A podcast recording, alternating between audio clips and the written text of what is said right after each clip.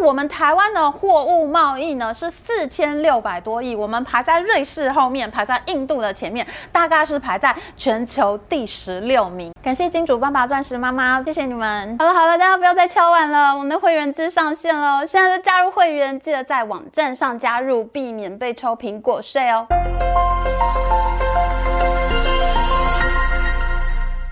大家好，我是 Amy。今天我们终于要来讲服贸协议了。这是一个九年前被太阳花运动封印在地底的一个地精，没想到最近竟然有人说要挖出来。所以呢，这一集我们会来好好彻底了讲一次什么是服贸协议，看完就会完全了解了。还有我们频道最近正在举办会员抽奖活动哦，因为我们的会员呢在上线两个月就突破了一千五百人大关，所以如果呢你喜欢我们的影片的话，就可以加入会员哦，就可以参加抽奖活动。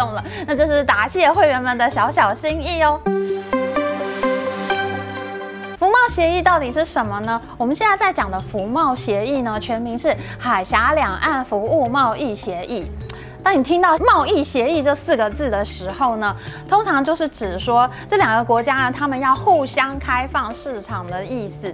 就如果是一个大的经贸组织，他们要签协议的话，那就是好几个国家互相都要开放市场的意思。比如说像你常常听到的 RCEP 啊，还有 CPTPP 啊，还有最标准的 WTO 世界贸易组织，这些组织呢，就是这个多边大家都要开放市场的意思。你的公司随便进来，我的公司随便进去，就。就是这个意思，因为在经济学上面呢，有一个比较利益原则，它的这个理论是这样子的，因为每一个国家呢都会有不同的经济的强项，譬如说呢，你要做一件衣服的话，在台湾做成本是一百块，在中国做成本是五十块，在美国做的成本就是两百块。那现在呢，大家就应该让中国去做衣服，因为呢，在中国做是最有经济效益的。台湾应该要做台湾最有效益的事情，美国应该要做美国最有效益的事情，这样就会形成一个理论上最好的国际分工。投资人呢，我不用浪费钱在美国投资纺织厂啊、成衣厂啊，我不如去中国投资，那效益更大。那消费者这边呢，理论上我也会买到最便宜的产品，因为中国成本五十块啊，美国成本是两百块。我在中国做衣服五十块的成本，我运到美国卖一百九，都比在美国自己做成本还要更低。所以呢，理论上消费者呢会买到更便宜的产品，这是理论哈。其实这个比较利益原则呢，就是国际贸易上面最重要的一个理论基础。这个是十九世纪英国的经济学家李嘉图提出来的理论。你想啊，十九世纪为什么英国会冒出来这种理论呢？其实就是因为英国开始在全世界建立殖民地了，他们就在思考，哎，我这么多个殖民地，殖民地跟殖民地之间应该要有怎么样的一个经济合作关系呢？那这个呢，就是国际贸易的雏形。李嘉家图他还曾经做过英国国会的议员哦，老牌民主国家真的就是很有水准啊。好，那什么是服贸呢？其实，在我们这个现代。生活里面呢，有很多赚钱的生意，其实你是看不到产品的。就比如说呢，我们台大会计系的同学毕业了以后，他到全球四大会计师事务所去上班。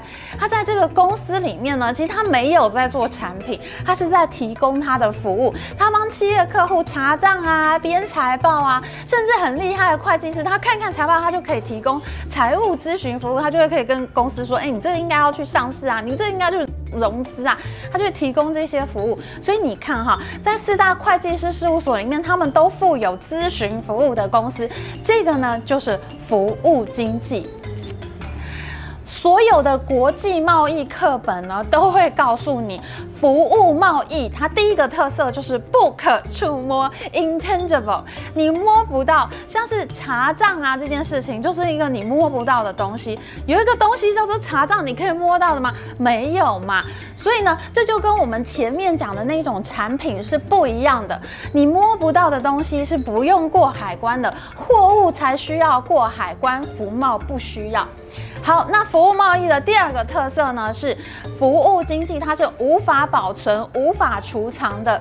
你这个服务呢，在现场提供完了，你没有办法存到仓库里面，下次再拿出来用。这位会计师他帮你查完账，他服务提供完了，你千万不要把会计师锁在仓库里头，下次再拿出来用。哎，这样的话就不是服务经济了，那当然也不是货物经济啊，因为你犯法了。历史上最重要的一个服贸协议呢，就是一九九五年 WTO 世界贸易组织旗下呢，它所签订的服贸协议。这个服贸协议叫做 GATS，Gates。General Agreement on Trade in Services，服务贸易协定。那现在呢，所有各国呢，大家签的这个服贸协议，几乎都是脱胎自这个 GATS 的这个版本。就譬如说呢，我们台湾要跟中国签的这个两岸服贸协议里面呢，它其实有很多地方就是 GATS 的条文直接 英翻中，哎。GATS 呢，几乎可以说是服务贸易的圣经版了。那为了方便后面的讨论，我们还是必须要介绍一下什么是服务贸易。GATS 呢，它把服贸分成四种，就是用消费者和服务供应者，他们需不需要出国呢？移动到对方的国家去。那因为这样呢，它就可以分成四种服务贸易。第一种服务贸易呢，是消费者和服务供应者大家都不用移动，都不用出国的形态。就比如说是长途电话，还有网络通讯这一种的。像我打电话呢。给我在美国的男朋友 Tom Cruise 呢，那台湾的中华电信和美国的 AT&T，他们就会居中合作，帮我们接通了这通电话。我用中华电信的服务呢，接到美国 AT&T 的服务上面呢，Tom Cruise 就可以接起来我的电话了。那我们中华电信呢，它其实就服务了 Tom Cruise。那美国的 AT&T 呢，它其实就服务了我。那通讯这件事情呢，这一条线上呢，就是 intangible，整件事情呢都没有人过海关，而且呢，它也是不可储存的。我打完这一通电话，这个电讯就没有了。那我付钱给中华电信，他只要跟 AT&T 拆账就好了。这中间没有任何人出国。那 Gates 就说呢，它这个就是一种服务贸易。那这种形态呢，就叫做跨国交易，这是第一种服务贸易。那接下来呢，Tom Cruise 呢？他就来台湾看我了，他要来看女朋友嘛，他就住在我家附近的君悦饭店。你看哈，这里面。君悦饭店不动，汤姆克鲁斯动了。消费者移动到我们国家来，那这个服务提供者君悦饭店提供给他住宿，那君悦饭店供应商并没有出国，这就是第二种服贸的形态。消费者动，供应商不动。那最典型的呢，其实就是观光旅游，这也是福茂的一个非常典型的项目。那接下来呢，我跟阿阿汤哥在台湾玩，我说，哎，我还想要再买 NVIDIA 的股票呀。阿汤哥就说，嘿，股价涨这么多了，还可以买吗？阿汤哥觉得呢不太安心，他就赶快找高盛证券的 banker 过来给我咨询，NVIDIA 到底可不可以买呢？这个问题其实我们在会员影片里面都有讲过，大家现在就可以加入会员去看专属影片，就可以得到答案了。那阿汤哥呢？他是关心我嘛，所以他一叫高盛证券在台北的办公室，在远企大楼里面，他们呢就派人过来给我咨询。那这个呢，就是第三种服务贸易，高盛证券供应商跑来我们的国家设分公司，提供给我咨询服务。供应商动，可是我消费者没有动，我没有出国就能享受到你的服务。那这个呢，就是第。三类的服务贸易，这个呢术语上面呢，我们叫它做商业据点的呈现。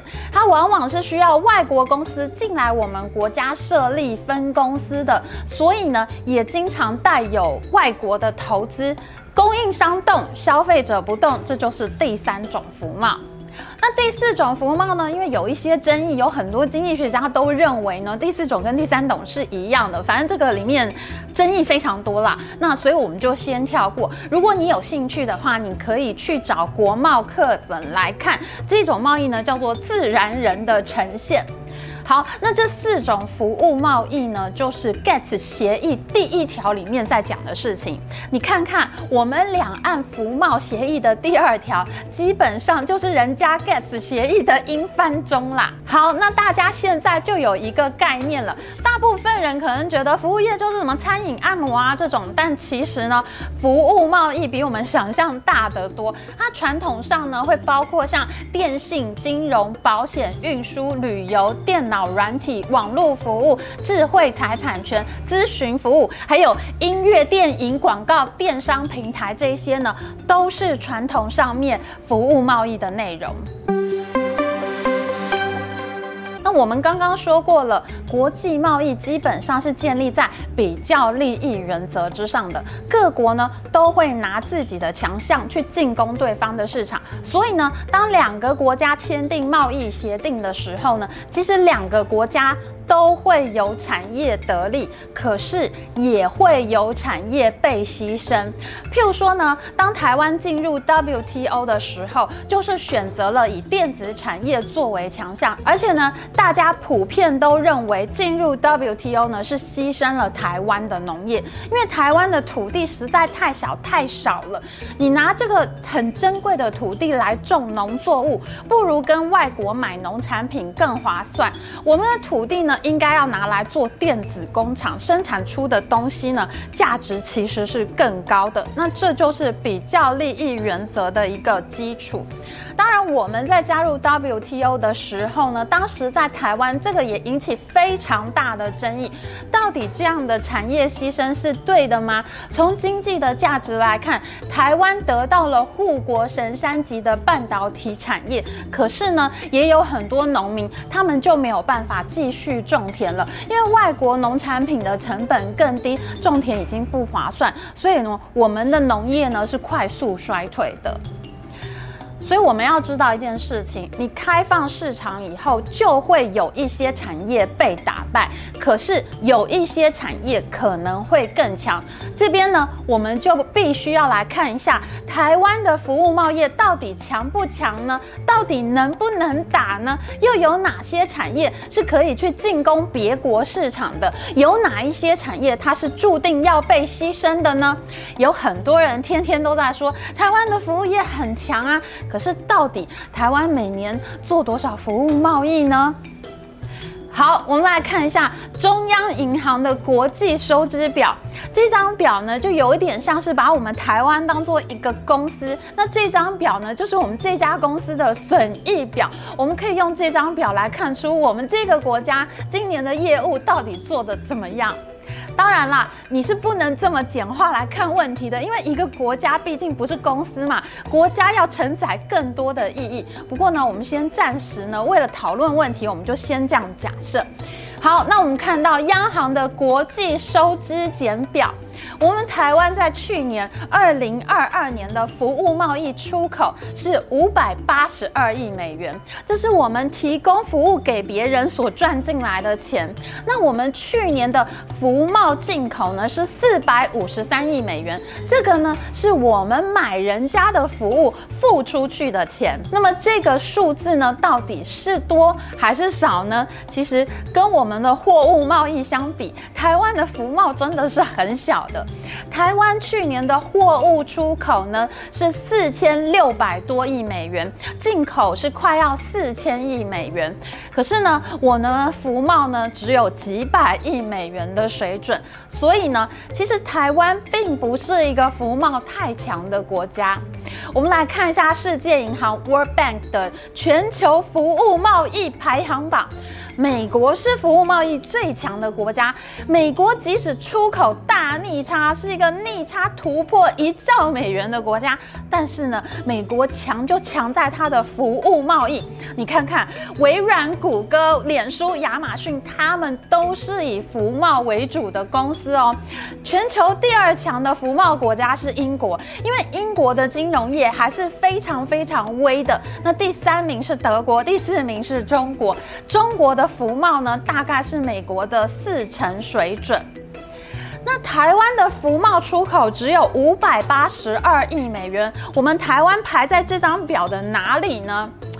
哎，这边就要跟大家讲一下，因为世界银行呢，在中共的压迫之下呢，就把台湾从排行榜整个都拿掉了，不准台湾进入排名。所以呢，我们只能拿榜单来看来比较。我们的服贸出口数字呢，是比奥地利少，但是比澳洲多的，所以呢，我们大概是排在第二十七名。那我们台湾的货物贸易呢，是四千六百多亿，我们排在瑞士后面，排在印度的前面，大概是排在全球第十六名。看到这边，你已经知道了，我们的货贸是十六名，我们的服贸是二十七名。很显然，我们的服贸是远远落后于我们的货贸的。看到这边，其实我们已经有一个初步的结论了。我们这种服贸规模要去跟人家打，打输的产业应该会比打赢的多。好，那接下来我们就要问，台湾有什么服务贸易的强项，成功的机会最高，可以拿出来跟人家对打呢？这个呢，我们就要看中央银行国际收支细表里面的分项。刚刚我们看到的是简表，现在看到的是细表。我们台湾所有的服务贸易都是逆差，都是跟人家买的多，我们自己卖出去的少。我们只有运输服务、加工服务和维修服务这三项是顺差而已，只有这三项做到赚钱。而且你看一下运输。服务呢，是因为这几年航运塞港大排长荣，货运价格暴涨，所以运输服务大赚钱。可是呢，在过去几年却是大赔钱的。好，那我们再看一下加工服务和维修服务。其实为什么这两项服务很好呢？这就是因为我们的电子产业非常强，所以才有相关的贸易顺差。加工服务是什么意思呢？就譬如说，我们台湾的富士康去中国设厂，那中国的劳工就进工厂工作，他们呢就服务了台商，台商就要付给他们工钱，那中国呢就赚走了这一笔服务贸易的钱。哎，你不要小看工人进工厂工作，其实他们就是在赚服贸哦，他们的工钱呢就是服务贸易的范围里面，这个呢就叫做。加工贸易，那这笔钱呢，其实呢，就算作是中国对台湾的服务贸易出口。诶，为什么台湾会出口那么多电子零组件去中国呢？其实呢，就是这些台商，他们为了要采购中国的加工服务，因为中国的人力便宜很多，那在中国设工厂，然后把台湾卖过去的零件组装成产品之后，再卖到美国去。那这个呢，就叫做来料加工。那这个跟台湾进口零组件去中国，然后呢，在中国采买他们的加工服务，组装成产品的这个。服务呢，就叫做来料加工，这就是非常典型的美中台三角贸易，其实就是由台商所组成的。台湾接美国的订单，他去中国设厂，采购中国的加工服务，然后呢，把这些台湾的零组件呢就组装起来。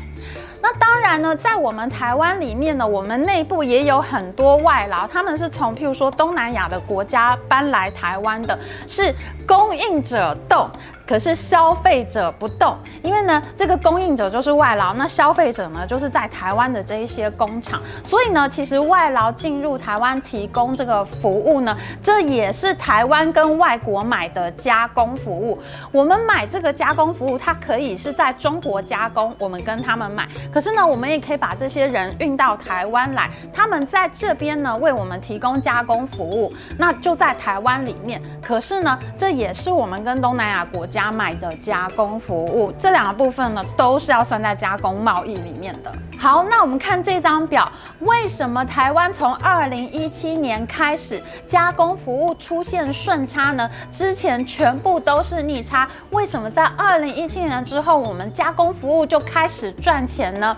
好，我们来看一下经济部投审会的外资来台投资的数据就知道了。因为呢，从二零一五年开始，就有很多外外资来台湾设立工厂。你看，二零一五年过来，那盖两年工厂呢，就开始请人。所以呢，我们台湾也有台籍的工程师和作业员进到外资的工厂做事。那其实呢，我们也提供了外资公司在国内的加工服务，这就跟中国劳工提供给台商加工服务是一样的事情。所以呢，我们台湾的加工服务呢，在这几年是一直上去去的，不像是在过去哈，过去我们的加工贸易呢，都是采买大量中国的人力。可是，在二零一七年以后，因为有很多外资来台湾设厂，所以我们台湾呢，也在本地提供很多加工服务，我们也开始卖更多的加工贸易出去了。